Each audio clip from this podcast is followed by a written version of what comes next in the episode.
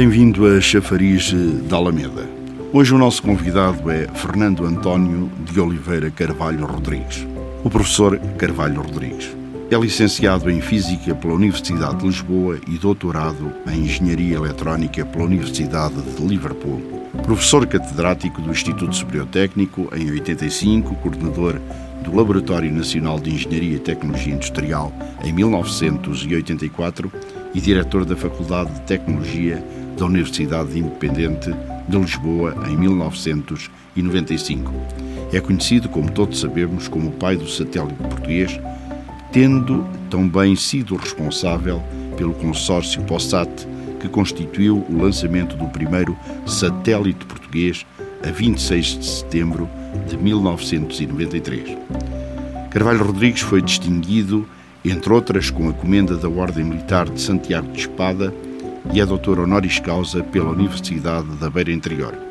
Já este ano assumiu a presidência do Conselho Geral do Instituto Politécnico da Guarda.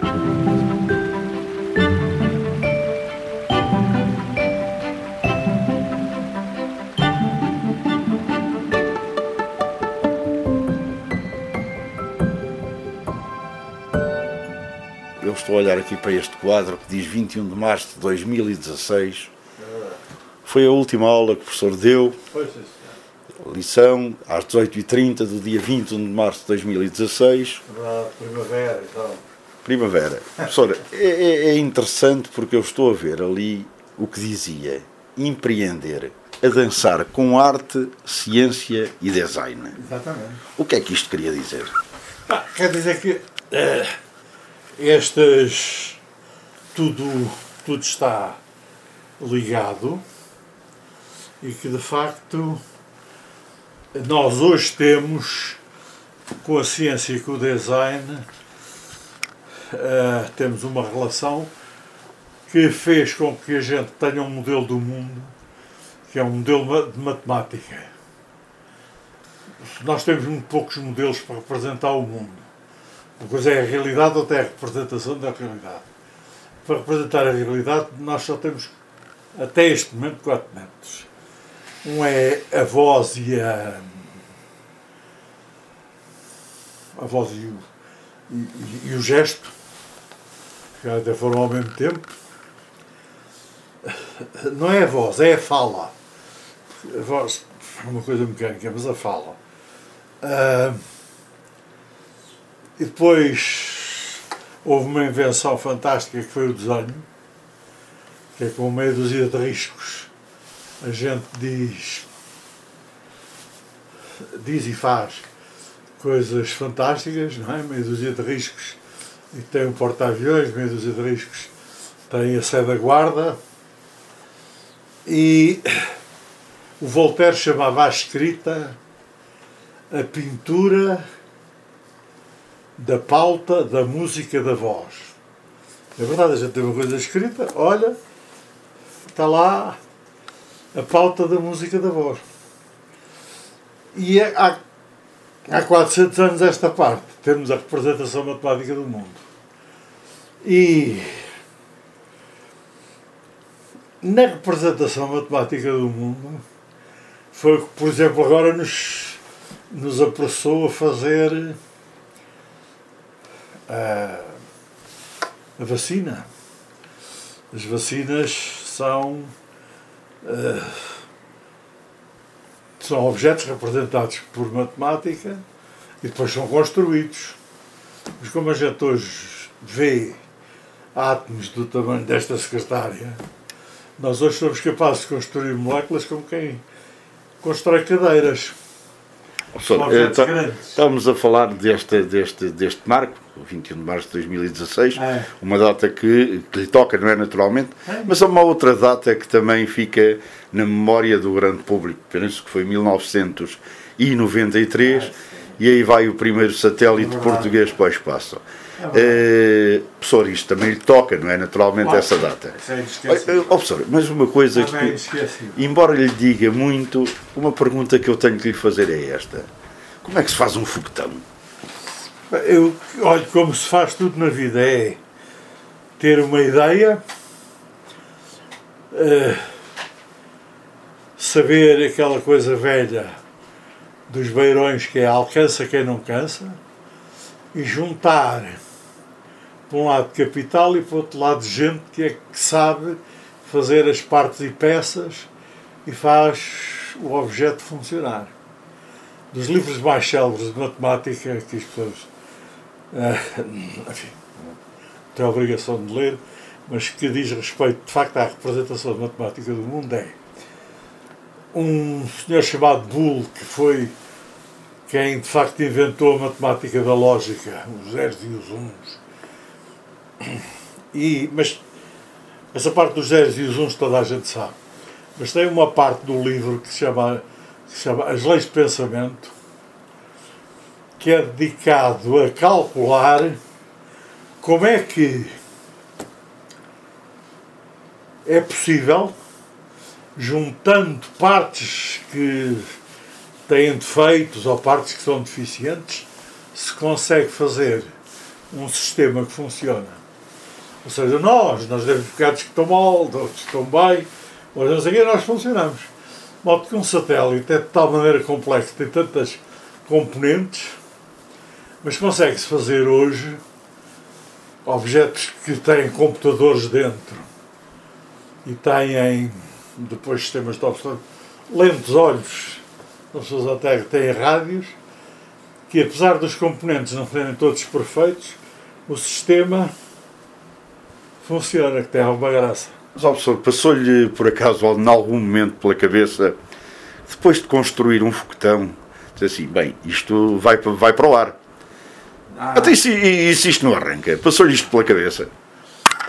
São, são, peças falíveis, não é? Como está a dizer, professor. Ah, tudo é falível. Uh, e tenho dois momentos, já como fez o que são muito engraçados. Quando foi da, da, construção do satélite, foi mais ou menos quando se deu o colapso da Rússia.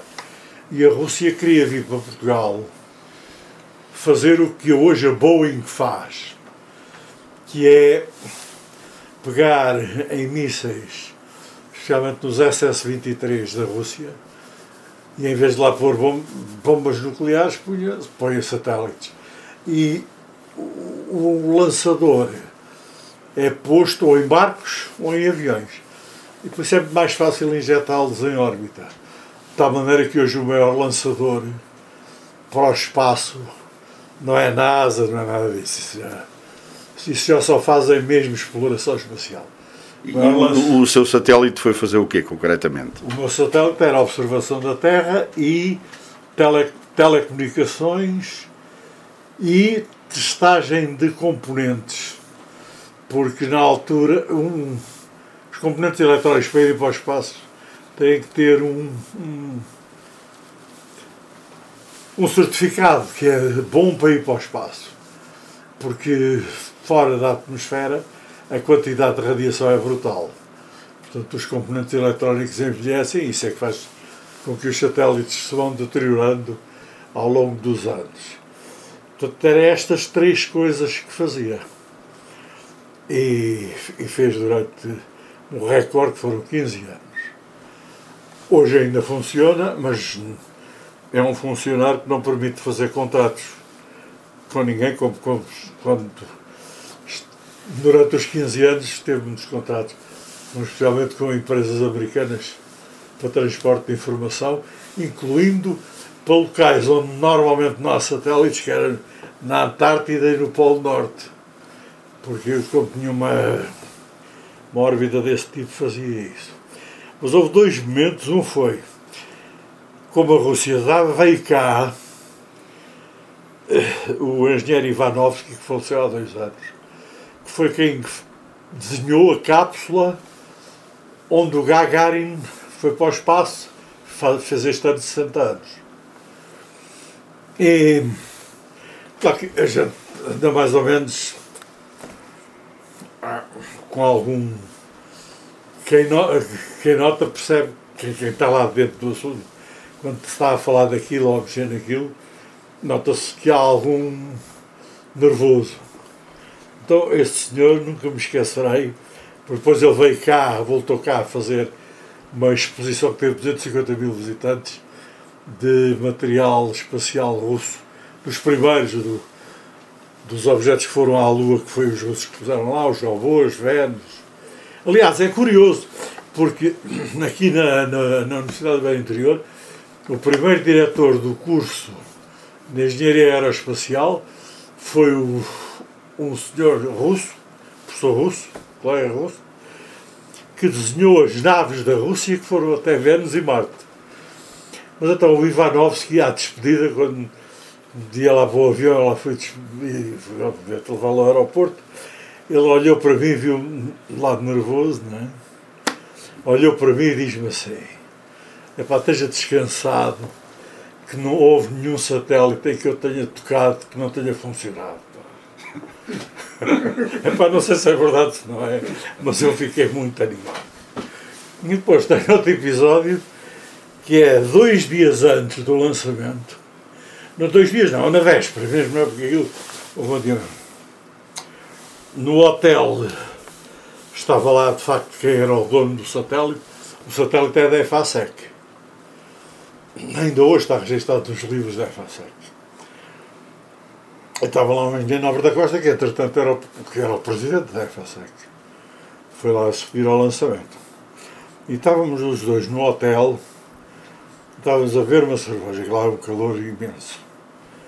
E o senhor, sem nenhum azedume ou sem nenhum assinte, assim, com um ar muito paternal, dada a diferença de idades e tudo mais, olhou para mim e diz-me assim: Epá, eu espero que você saiba o que é que anda a fazer, porque eu tenho lá 600 mil contas, ou seja, 3 milhões de euros na altura. E é, é para ver que isto é tudo falível, mas uh, uma das coisas que se aprende naquela, naquelas alturas é que a gente está dependente de milhões de pessoas que sabem fazer a sua parte tem que ter nelas uma confiança uh, total e que não pode andar a verificar tudo. Oh, professor, agora, agora aqui uh, diretamente em Casal de Cinza, uh, no seu cantinho, é. continua a fazer o quê? Eu continuo a fazer muita coisa por encomenda de estu estudos que me fazem.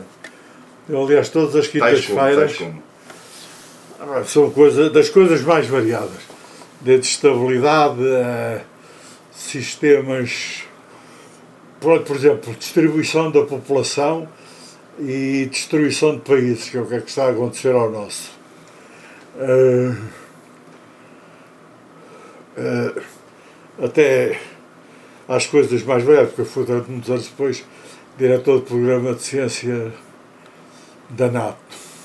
E fiz muita coisa também com a Rússia. E ainda hoje, às quintas-feiras, todas as semanas, às quatro da tarde, eu ligo-me via web com colegas. Eu, por exemplo, conheço, conheço muito bem o laboratório, e tive lá muita vez, o laboratório onde foi descoberta esta, a primeira vacina que houve contra o, o Covid, contra o SARS, que, é, que era soviética no tempo em que eu conheci pela primeira vez, agora é russa, é mais americana que russa, mas pronto, são colegas russos, que é a Vector. Uh, muito bem mesmo. E então, às quintas-feiras, às quatro da tarde reunimos pessoas da Rússia, algumas da Europa, menos, e dos Estados Unidos. Mas falam sobre o quê, professor? Falamos sobre uh, como é que a gente tem que desarmar o mundo para isto um dia não acabar tudo. Porque pode acabar. Uh, e é curioso que o, à medida que o conhecimento vai aumentando, a probabilidade disso acontecer cresce. E para aliviar a tensão entre os blocos, porque o mundo. Isto foi, foi, foi uma ameaça ao Covid. O Covid, o COVID já estava. Eh, toda a gente já. No, no quartel-general da NATO, a gente já estava à espera do, de um Covid há 50 anos. Porque o ciclo A humanidade, professora, teve efetivamente ameaçada? Ou ainda está, na sua perspectiva? Há três ameaças permanentes à vida da humanidade, bem escritas na Bíblia. No, são os quatro cavaleiros do Apocalipse, que são três maus e um bom. As ameaças permanentes à humanidade são a fome, a peste e a guerra. E quando se instalam, aí é a séria. Isto é a séria. O que demorou é a chegar até hoje foi que, primeiro, foi os antibióticos. Os antibióticos. E hoje, o que fez parar esta muito rapidamente foi termos já a representação matemática da vida do mundo. Portanto, que foi possível fazer uma molécula, porque hoje as vacinas são. Por exemplo, este vírus é que tem que se agarrar a molécula. A, a, células infectadas. Suponha que a célula, aqueles espigões estão com a minha, minha mão esquerda para se agarrar a uma, a uma, a uma, célula, a uma célula infectada, depois destrói a membrana, entra a molécula e põe a, a, a célula, em vez de fazer material para a célula, para, para a molécula.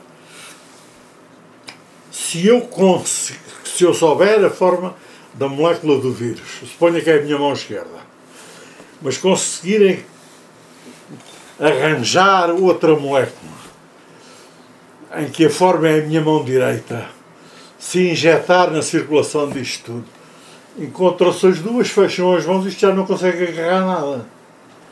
O nosso, a nossa vacina de hoje é isto.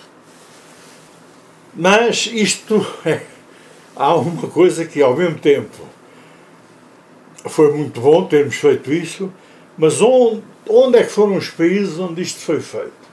Foram os países que têm os centros mais desenvolvidos de guerra biológica. Foram os Estados Unidos, o Canadá, o Reino Unido, a Rússia e a China. A Europa não fez uma vacina. Uma. E depois esta coisa de acaba-se com as patentes. Epá, eu tenho seis patentes. E quando as pessoas às vezes me escrevem, é pá, nós queríamos, eu queria fazer, uma pedida me escreveram, queria fazer uma máquina para burcagem automática de rolhas sem defeitos. O senhor quanto é que me leva para a sua patente? É, eu disse, essa.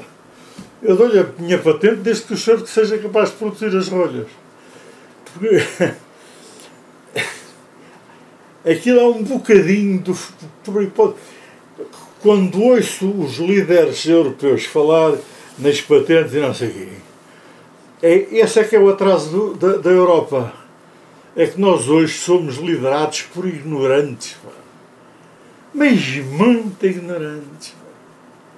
Professor, no, no, antigamente nós tínhamos grandes líderes até na Europa, até claro, na Europa, houve Palmes, Willy Brandt, ah, Filipe Gonzalez, Mário Soares, por aí adiante. Hoje eh, não há líderes. Eh, penso que a única que ainda dará um arzinho da sua graça, digamos assim, é mesmo a senhora Merkel, porque todos os outros penso que já não conseguem dar esse ar de, de, grandes de grande eh, de grande liderança. Penso eu que é um pouco isso. Mas acontece até um pouco quase pior que isso, que é, é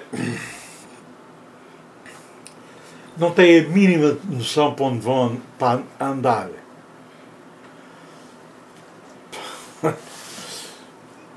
A gente não faz um computador na Europa. A gente não faz um microprocessador para os carros andarem. A gente não faz nada. Então refugiam-se em a Europa social, a Europa não sei quê, e depois ficam na dependência de quem lhes fornecer as vacinas. Para onde é que querem caminhar? Já ninguém lhes pergunta. Há, há um conflito na Líbia. Alguém vai perguntar à Europa para intervir? Nem querem saber. Na Síria, O que é que a Europa teve a ver com isso? Nada. O que é que a Europa tem a ver com o mundo? Uma data de conversa na hora do noticiário, mas é cada país para dentro de si. O senhor está-me a dizer que este projeto europeu, pensado pelos grandes pensadores europeus eh, dos anos, eh, a partir dos anos 60 e que teve o seu auge nos anos 90, essa Europa está em perfeita desintegração? É que a Europa não foi feita pelos europeus. A Europa foi feita pelos americanos. Os americanos verificaram que já tinham morrido mais, quer na guerra de 14-18, quer na guerra de 39-45, para vir ainda mais outra vez intervir numa guerra na Europa. E então inventaram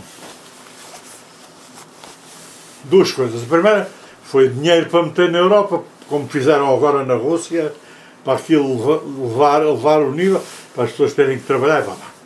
Mas depois pensaram assim: qual é a origem de todas as guerras, na, guerras civis na Europa?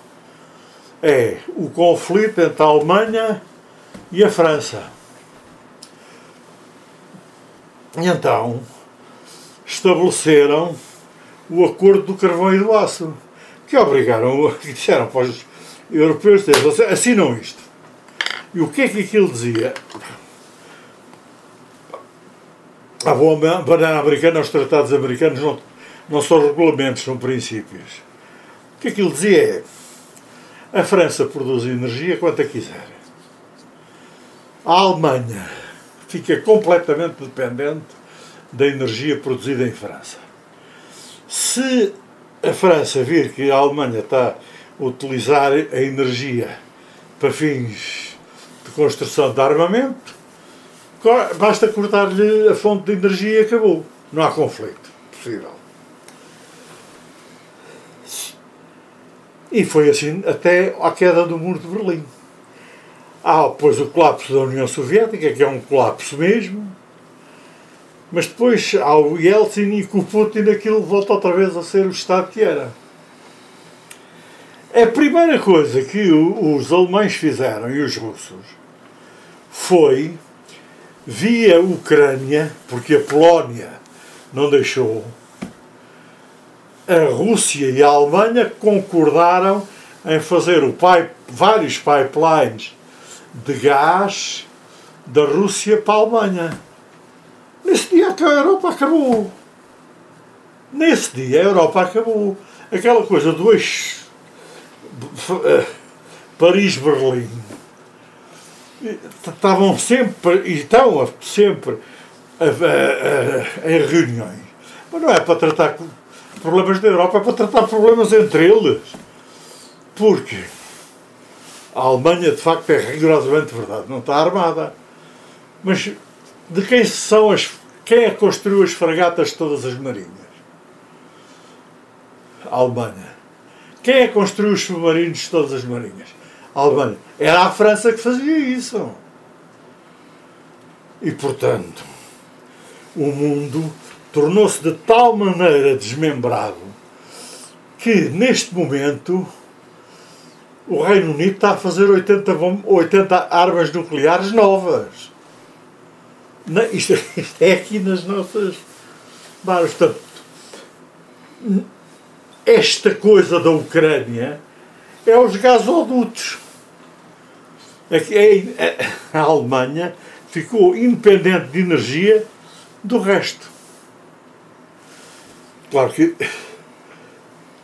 tanto a Alemanha como a França querem manter as coisas politicamente unidas. E por enquanto os países estão dispostos a pagar isto estar unido. Única e exclusivamente porque existe a única coisa em comum que nos une é efetivamente o euro, é isso que está a dizer também. Não, que nos, os... Ou que nos desune, se calhar. Não, não. Une-nos. E a única coisa que nos mantém unidos é porque ou estamos unidos ou voltamos a ter a quarta etapa de uma guerra civil.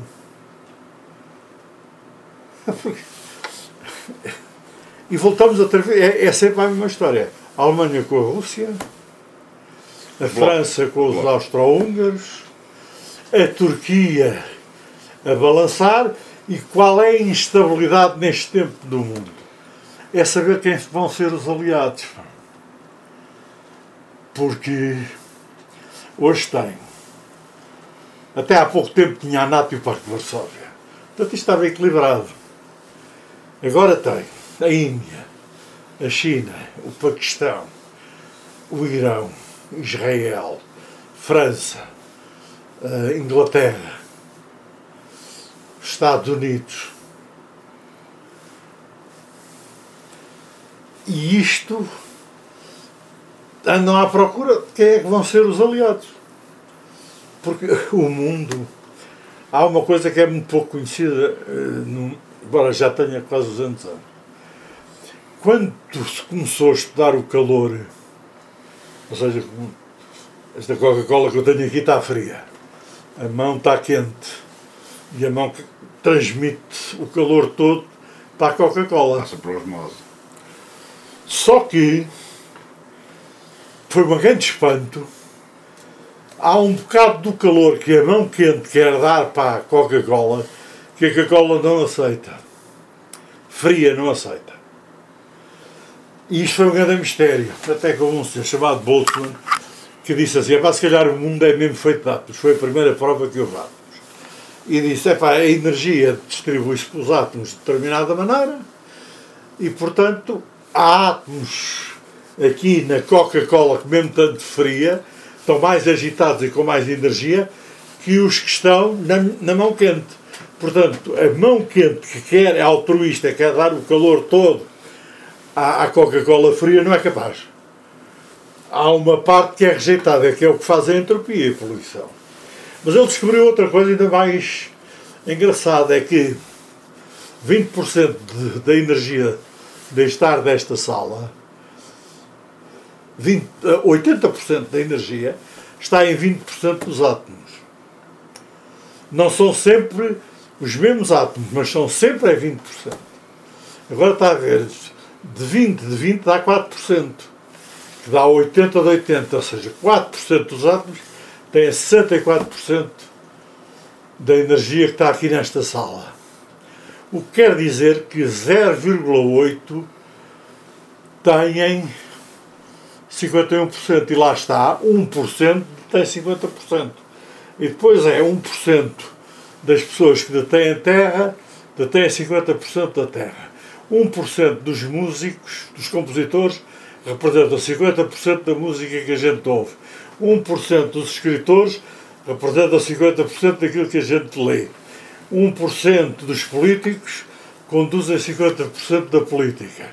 E 1%, seja do que for, conduz 50% seja do que for. Como não são sempre os mesmos, gera conflito. Aliás, as grandes revoluções é quando alguém convence eh, os 99% que têm 50%, ou seja, alguns que não têm nada de nada, que se esses forem para o poder, os que têm, os que não têm nada, vão ter alguma coisa. Claro, quando lá chegarem não vão ter nada na mesma, porque a distribuição é sempre esta, 20-80. Ok, professor, é, é assim, nós eh, vamos aqui para fazer um primeiro intervalo, mas antes disso, falamos agora aqui nos músicos, 1% dos músicos. É. Uh, Diga-lhe uma coisa, uh, gostos musicais, professora, o que é que agora nos sugere para ouvirmos agora? Só uma coisa aqui para ouvir no local onde estamos. Chama-se A Lenda da Beira foi composto por Alfredo Napoleão, compositor português de 1852 a 1917, gravada na, na Catedral de Manchester, tocada por um pianista que era famoso, mas faleceu muito cedo, com 37 anos, Daniel Cunha, A Lenda da Beira.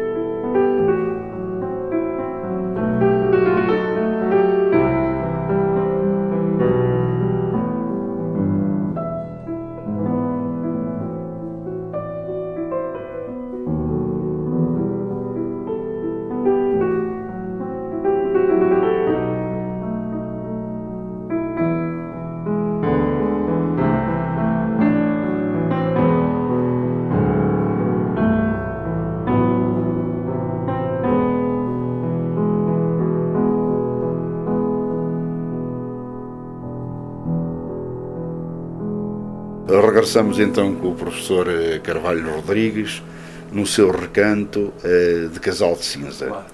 É, é a reforma dourada, a reforma pacífica, uh, é não, permita-me a expressão, é não chatear com o mundo grande de Lisboa e das grandes cidades, é, é o seu refúgiozinho aqui. Uh, eu no outro dia deu-me, como digo, tenho este encontro das quintas-feiras e é muito engraçado que é às quatro da tarde aqui em Casal de Cinza.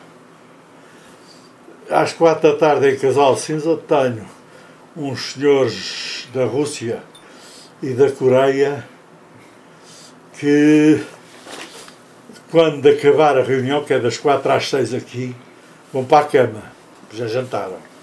Depois os de Moscovo estão à espera que acabe para irem jantar, que é das quatro às, às Seis lá é das seis às oito.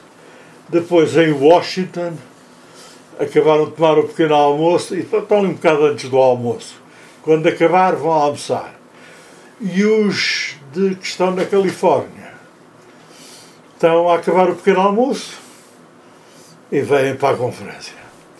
E uma das coisas que fazemos é a coesão no mundo. E uma das coisas que Portugal sofre é de uma quebra de coesão muito grande e a desertificação que está aqui não é a doença, é só um sintoma. O cancro de Portugal são cinco conselhos: Lisboa, Sintra, Cascais, Porto e Vila Nova de Gama.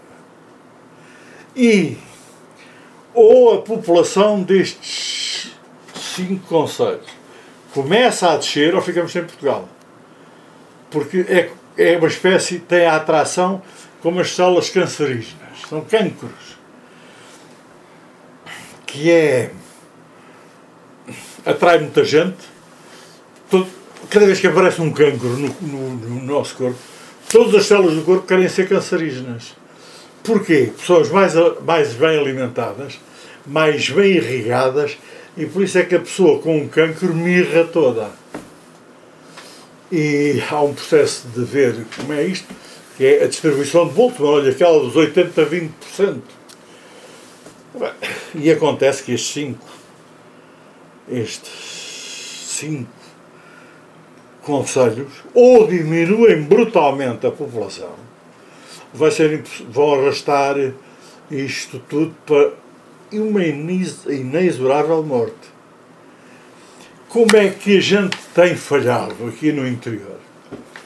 Nós temos falhado no interior porque apresentamos sempre o interior. Primeiro, eu não estou reformado, porque estou, agora me telefonaram, é por causa de um livro, André. Eu passei, foi, nos, como nos tempos modernos, a ter uma avença para estar vivo. Epá, até recebe, recebe uma pensão através da Caixa de Depósitos ou outra não, para, para estar não, vivo, é isso, professor? Ou, ou, ou de um banco. Depositam-lhe lá uma pensão para estar vivo, é isso, professor? Pagam-me para estar vivo? Tenho uma avença. Eu, eu, eu, vamos ver. Eu nunca trabalhei no Estado em dedicação exclusiva. Nunca. E, e havia quem me pagasse. E eu tinha que acordar e dizer o que é que eu tenho que fazer hoje para ganhar aquele dinheiro. Tinha que fazer algumas coisas. Agora, para receber aquele dinheiro, só tenho que fazer uma coisa: está vivo. Se morro, perco uma pregada de mais colchão. Mas é assim com toda a gente. Bom, onde é que eu me, ultimamente me tenho dado para a gente. Uh, onde é que a gente falhamos? Cada vez que a gente fala da beira interior, diz que é muito despovoada que é muito pobre. Mas depois a gente anda pelas aldeias e as, a maior parte dos edifícios e para as cidades do interior estão bem tratados Epá, e, as, e há contas bancárias aqui muito grandes. Muito grandes. E, ao mesmo tempo, há parceiros em demoram 3 horas para chegar a Lisboa. Há outros no Cacém e daí aspas aspas, outras em Sintra que nunca ninguém lhes disse que teriam uma qualidade de vida infinitamente maior e melhor se vendessem o raio do T3 ou T4, ou que é que está num edifício cheio de gente, e que comprassem aqui uma casa em ruínas com o dinheiro a reconstruíssem e vivessem num palácio. Nunca ninguém lhes disse isso. É o interior, não é para pobres. O interior, o que é que salva o Algarve? O que salva o Algarve é os ingleses que são ricos que compraram casas dos pobres. O que é que salvou o Alentejo? Portanto, a nossa zona é, acabar da choradeira e dizer, olha, vocês são os miseráveis. Mas têm dinheiro. Podiam viver vidas do outro mundo. Mas esta foi mesmo uh, digamos assim, a sua primeira opção casal de cinza? Uh, por, por, por amor à terra? Uh, Não, ou, ou, por, ou, por, no, no primeiro dia em que, desde sempre, o que eu disse é, quando chegar à altura em que a gente se torna mais lentos, em que a gente já não se faz ao caminho com a velocidade que se fazia, ah, em que os Cristianos Ronaldos deste mundo querem voltar a jogar no Sporting, eu sempre pensei, desde o primeiro dia, que eu ia mesmo voltar ao Sporting e o meu Sporting já é a Cidade Alcântara. Quer dizer, o Cristiano Ronaldo, uh, ao Sporting, não sei, mas a meia até gostaria que ele chegue, uh, jogasse no Andorinhas, no Funchal. Uh, isto, é isto, foi, isto, foi, o regresso ao, ao, às Andorinhas do Funchal, professor. Claro que é, claro que é. Claro que é. E ao mesmo tempo, por causa destas coisas e destas coisas que me encomendei ainda hoje para calcular, vi que o, o desequilíbrio é nestes conselhos do litoral, não é aqui. E tenho até uma metáfora para contar isto. Eu tenho um cão que já está de idade, um cão da serra, aliás viu já tem idade e às tantas não havia uma pata. Que eu acho gastei fortunas a tratar aquela pata, vinha cá o veterinário, já tinham feito tudo, até que uma veterinária, doutor Maria João, com um gênio dos diabos, disse, vou tirar uma, uma, uma, análise ao sangue do cão para ver o que é que ele tem. E, e deu uma notícia que eu fiquei assim um bocado, que a gente cria amor aos, aos animais. E até porque entre um cão e os homens não há contabilidade. Hein? É os únicos amigos onde não há contabilidade. E ela disse: o bicho tem um cancro. Epá, eu nem sabia, mas hoje já há, há dão-se comprimidos que fazem quimioterapia aos animais. E o bicho passou-se a, a tratar do cancro e se fosse. Pronto, o cancro desapareceu. E a ferida da pata também desapareceu. A desertificação é a ferida da pata, é o sintoma.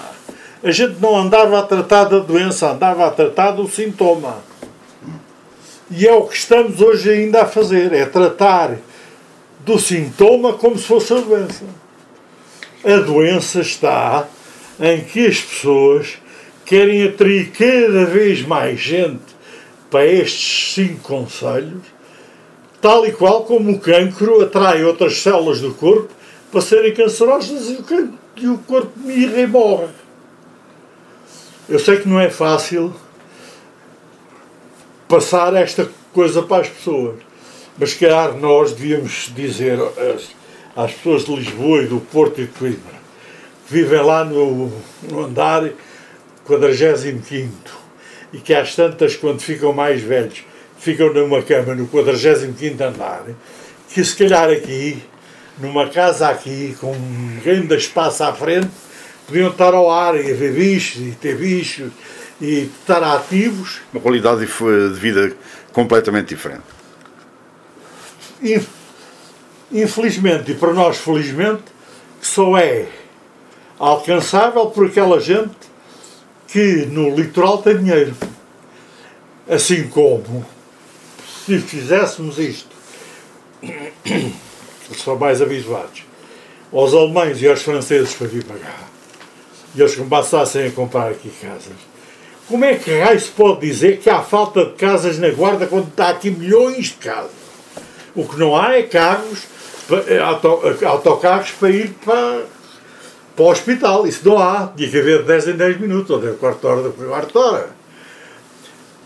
Mas tinha que se atrair, era, resolver o problema de Portugal é atrair gente para aqui, velha, com dinheiro, para deixar cá o dinheiro, porque todos nós acabamos os tipos mais ricos do cemitério.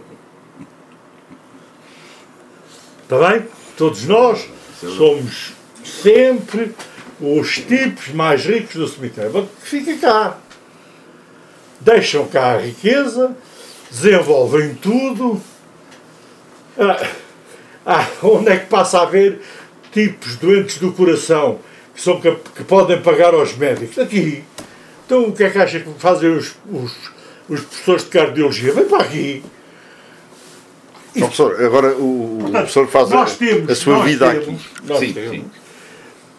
que passar a fazer uma visão do, in, do interior para o litoral que é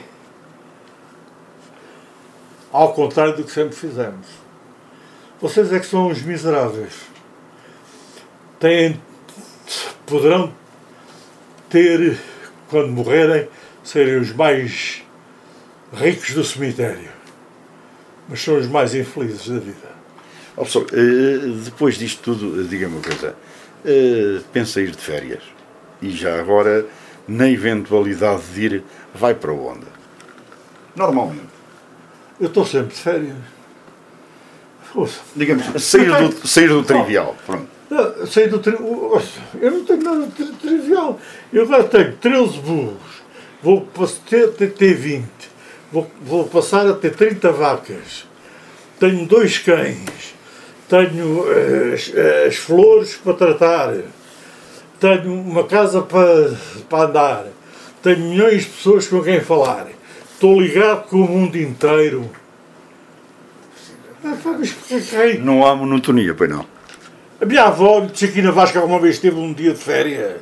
Sabia lá, quando atiravam daqui era como que lhe arrancava os dentes, pá.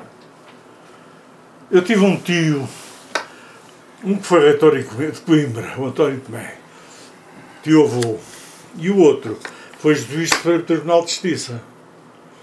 E ela ia ver os manos, claro que ia.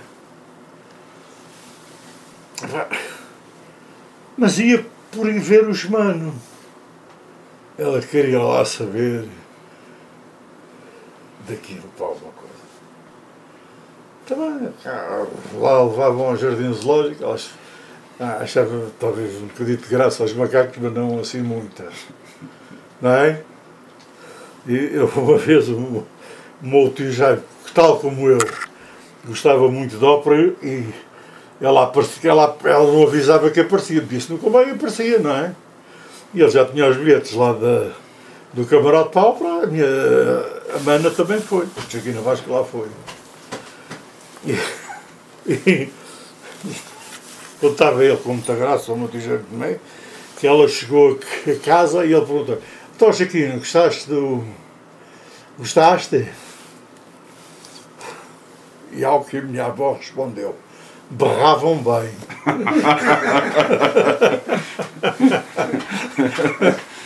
Exatamente. Mas para ver que era a relação destas pessoas. Já o meu tio era juiz para o tribunal e é juiz para o tribunal naquela altura. Não era a mesma coisa que hoje, nem um bocadinho. Porque só entrava para juiz quem fizesse o Ministério Público todo. Portanto, estes senhores que agora são procuradores da República tinham que fazer exame de admissão para ser juiz de terceira classe, terceira instância. E depois tinham que fazer curso para e, não sei o que, a segunda, depois primária, depois outra vez curso e seriado, ah, relação, e depois aos 70 anos era onda. Portanto, não era assim uma coisa. Mas ele tinha cá visitar minha avó, eu era garoto, e estava Bem, o Dorico conhece bem a casa e a minha avó utilizava-me como garoto, já era, era grande, sempre grande, 13, 14 anos, para apagar o poço lá da, para os repolhos. Pá. Bom, eu, eu não me chateava nada de fazer aquilo. Mas um dia o meu tio Jaime, juiz de Supremo Tribunal, estamos a falar nos anos 60. Portanto, um juiz de Supremo Tribunal dos anos 60 era uma coisa que. Era outra coisa. Um chofer, não sei o quê e tal, fato, chapéu, colete, gravata. É para uma grande festa entre os dois, aqui, não é? E no fim, à despedida, uh, o Monte Jaime olha para a irmã e diz-lhe assim: Ô Joaquina, precisas de mais alguma coisa? E foi uma das maiores lições que eu tive na vida. Ela olhou para o mano, ah, porque a diferença entre a, a minha avó e o, e o meu tio Jaime era de 25 anos. E olhou para o irmão e disse: ah, Olha,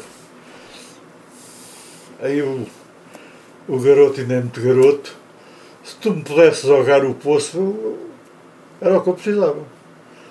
E eu vi uma coisa espantosa, foi o meu tio Jaime, tirou o chapéu, pendurou o casaco, abriu o colete, foi jogar o poço para a mana.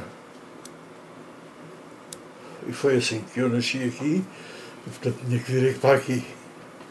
Professor, eh, um desafio agora, e já que pronto, estamos agora na, na parte final, eh, um desafio é que, olha, eu estou a olhar para aqui e antes de lhe lançar esta pergunta, olho-lhe para este, esta coleção de lápis. Quantos lápis tens, professor? Já agora? Epá, eu roubo lápis em todo lado. Eu devo dizer, durante anos, não É um fetiche. Não, ouça, não é que já viu que eu só escrevo com lápis. E então tenho baldes com lápis, só não é baldes, como centenas de milhares, e vou, por exemplo, este agora que está na minha frente. Agora de escrever um livro, escrevo com lápis. Às tantas o lápis fica rombo. Eu volto, volto lá e tiro um que esteja acossado. Depois aquilo fica rombo, meto lá. Pa, passa uma, uma, umas boas horas a, a os lápis, não? é? não, espera aí, eu vou-lhe dizer. Quando todos desta, deste copo, tem uma centena, tiverem todos rombos, eu mudo de copo, está aí mais. Quando todos tiverem rombos, aguço-os todos e volto ao princípio. Isso vai demorar um bocadito, não? Pois demora, mas. Olha, eu durante anos, anos, anos e anos e anos e anos, e anos tinha um. Fiz muito trabalho na América e, e ficava sempre no mesmo hotel, que era o Hotel Renaissance, em Nova York, no quarto de 1414. Eles já sabiam, eu de umas vezes para as outras deixava aquilo marcado. E nesse hotel, eles tinham na cama, na, na, na cabeceira da cama, e lá numa secretária tinham um lápis, dizia Renaissance. E então, eu todos os dias pegava nesses dois lápis que estavam no quarto, depois a caminho da sala do pequeno almoço, ainda era dos, da altura dos telefones fixos, cada telefone tinha um lápis, eu apanhava os lápis todos até ao pequeno almoço. Depois, quando voltava do pequeno almoço, já tinham lá posto lápis novos, eu apanhava outra vez os lápis novos, lá vou para, o- para o quarto, aquilo era em média 10 lápis por dia. Ó, professor, e quando embarcava no avião, não tinha medo de ser traficante de lápis. Era lápis. E então, há, pronto, era um, um cliente, devia ser um cliente, pronto, assíduo e assim, repetitivo. Então. E normalmente, no primeiro dia, quando chegava ao quarto, tinha uma, uma, uma coisa, uma, uma lembrança zeca, um chocolate, uma coisa qualquer, com um, um cartão impresso e assinado com os cumprimentos do gerente. E houve um ano, a minha grande surpresa, era um caixote grande, pai, bem seguramente, uns 200 lápis e um cartão do gerente que dizia assim, para ter uma boa estadia e para não se maçar a apanhar lápis.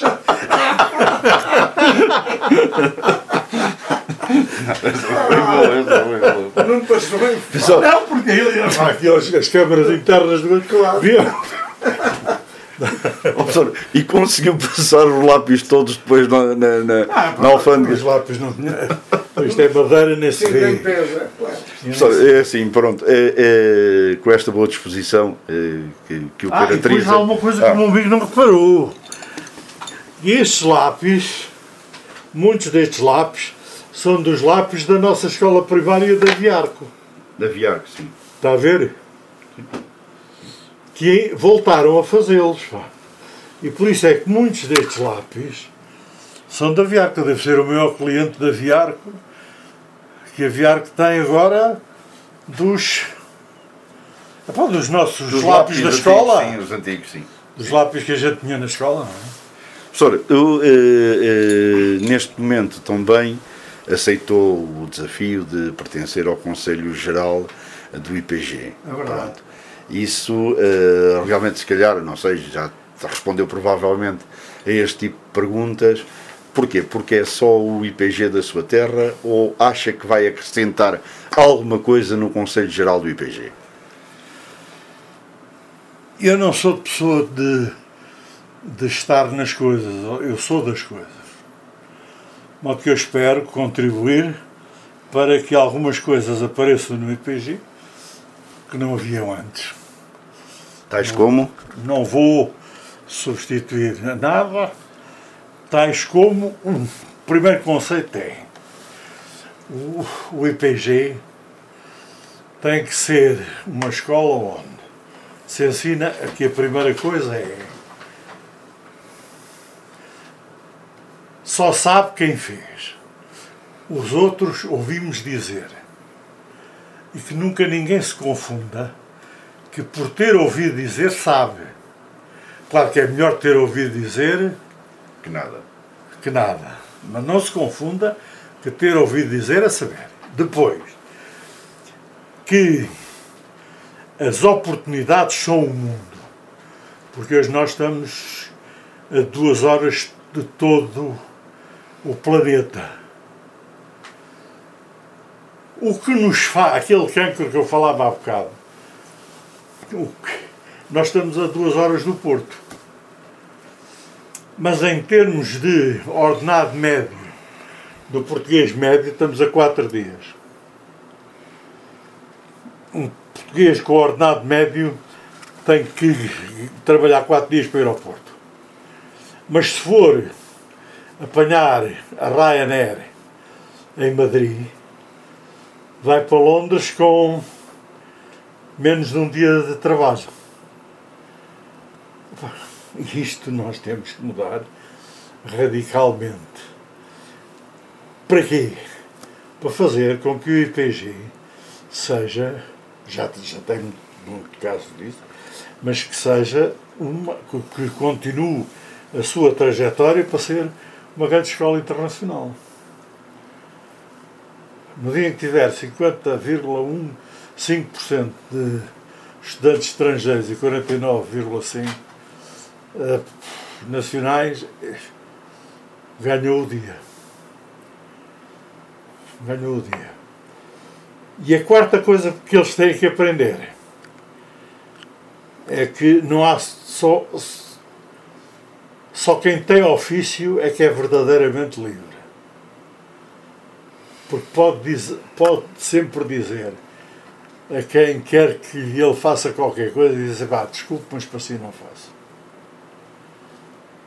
Isso é a última das liberdades. É, trazer pessoas é, mais para o IPG, porque é, também é, há aquela, aquela ideia que o IPG neste momento é o absorvedor, digamos assim, de, dos países dos PALOP e que há pouca gente do, do, do país, do, do, continente e das ilhas, havia para cá. Há que converter isto, não há, é, é necessário eh, manter esta, esta, este protocolo com alguns países eh, de expressão portuguesa, não é. Eh, há interesse, não há. Como é que podemos atrair outro tipo de alunos para este interior profundo do país? É esse o desafio que também o professor terá.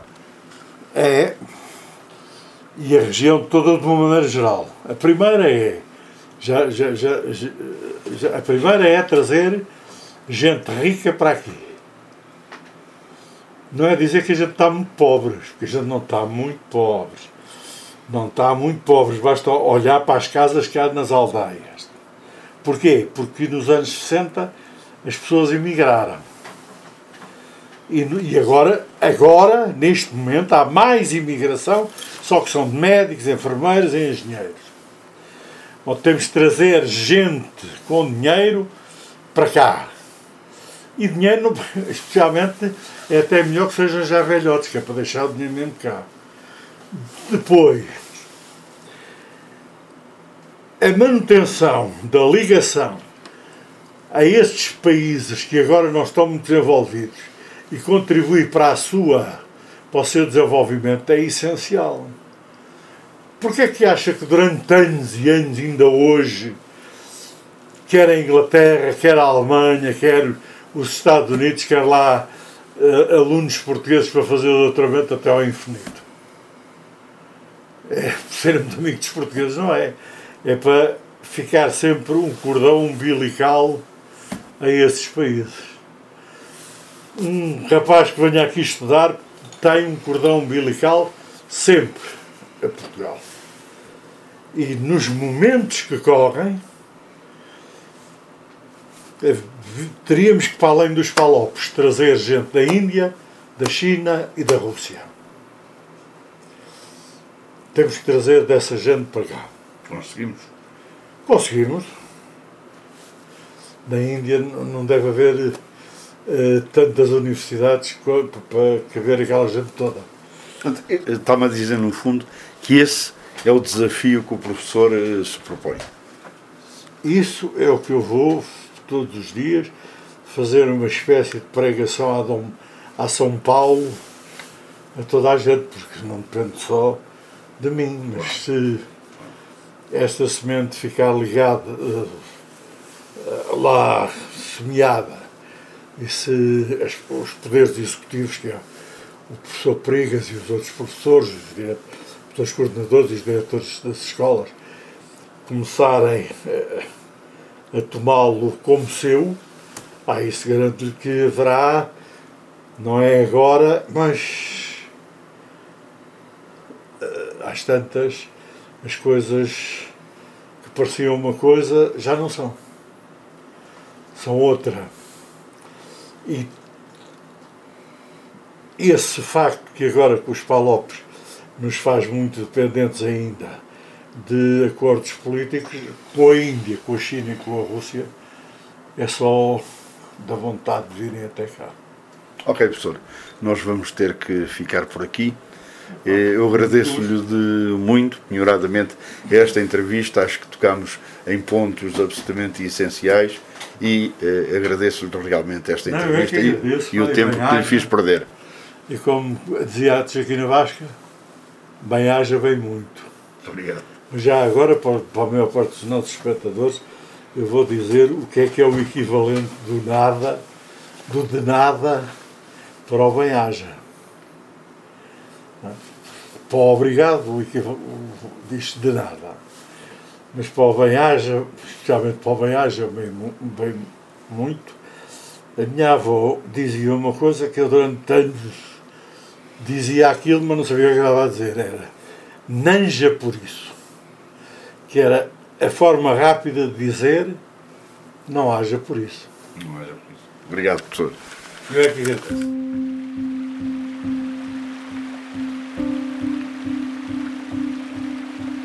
Terminamos assim eh, esta edição de Chafariz da Alameda. Vamos eh, recordar novamente um tema lindíssimo que nos foi indicado também pelo professor Carvalho Rodrigues, Lenda da Beira. Opus 39 foi gravada em Manchester, composta por Alfredo Napoleão e tocada pelo pianista Daniel Cunha.